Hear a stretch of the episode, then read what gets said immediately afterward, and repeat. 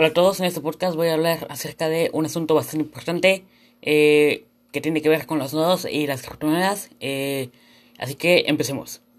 Un argumento que normalmente se presenta en contra de Bitcoin Cash es que el aumento del tamaño de los bloques lleva a la centralización de la red, ya que según ellos, entre mayor sea el tamaño del bloque, es necesario tener más, más bueno, eso es una, eso es un hecho, entre mayor sea el tamaño del bloque, más almacenamiento se ocupa para poder jugar la blockchain y también se, es necesario una mayor velocidad de conexión para que los nodos puedan funcionar.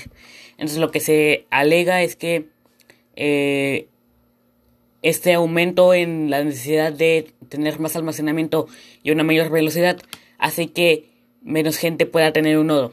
Así que bueno, vamos a ver las estadísticas, estadísticas a lo largo del tiempo.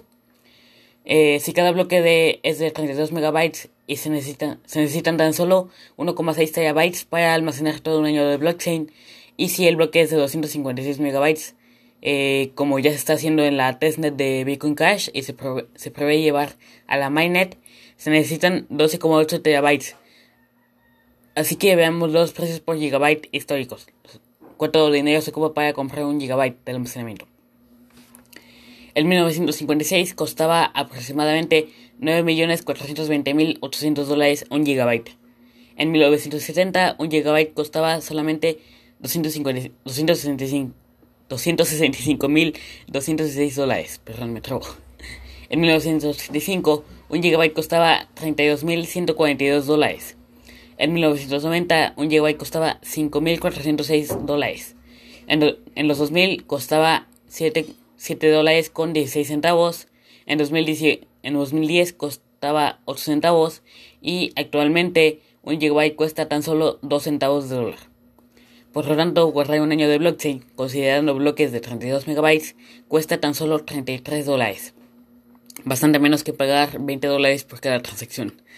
Eh, así que suponiendo que es necesario que haya mucha gente que tenga nodos, de todos modos, es posible tenerlos a un bajo costo, ya que los precios actuales del almacenamiento y la velocidad de conexión son mucho más baratos que en 2010, cuando se puso el bloqueo de un megabyte. Tal vez una persona de escasos recursos no se puede poner su propio nodo de Bitcoin Cash, pero la pregunta es ¿para qué lo necesita? Desde Blockstream se ha esparcido la, la mentira de que cuando creas tu propio nodo aporta seguridad a la red, pero esto no es así. Nodos solo sin poder de cálculo detrás no aportan ningún tipo de seguridad a la red. Podemos verlo con una analogía.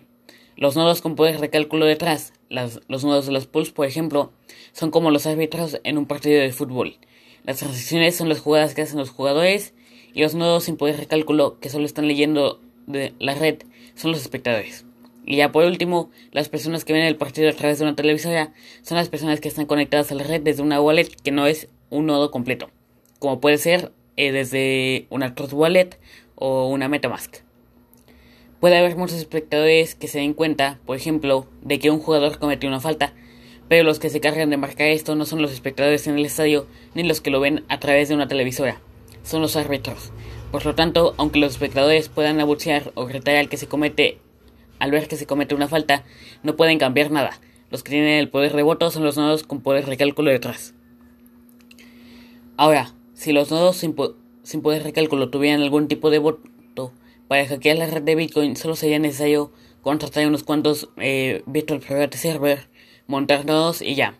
O sea, sería tan fácil como eso. Pero no es así. Los nodos no tienen ningún, los nodos sin poder de cálculo no tienen ningún poder de voto. Eh, lo que da seguridad a la red no son los nodos por sí solos, sino el poder de cómputo, el hash rate. Así que bueno, eh, esto fue todo por este podcast. Espero que les haya gustado. Si fue así, compártanlo con las personas a las que creen que les puede interesar. Eh, sigan el podcast y adiós.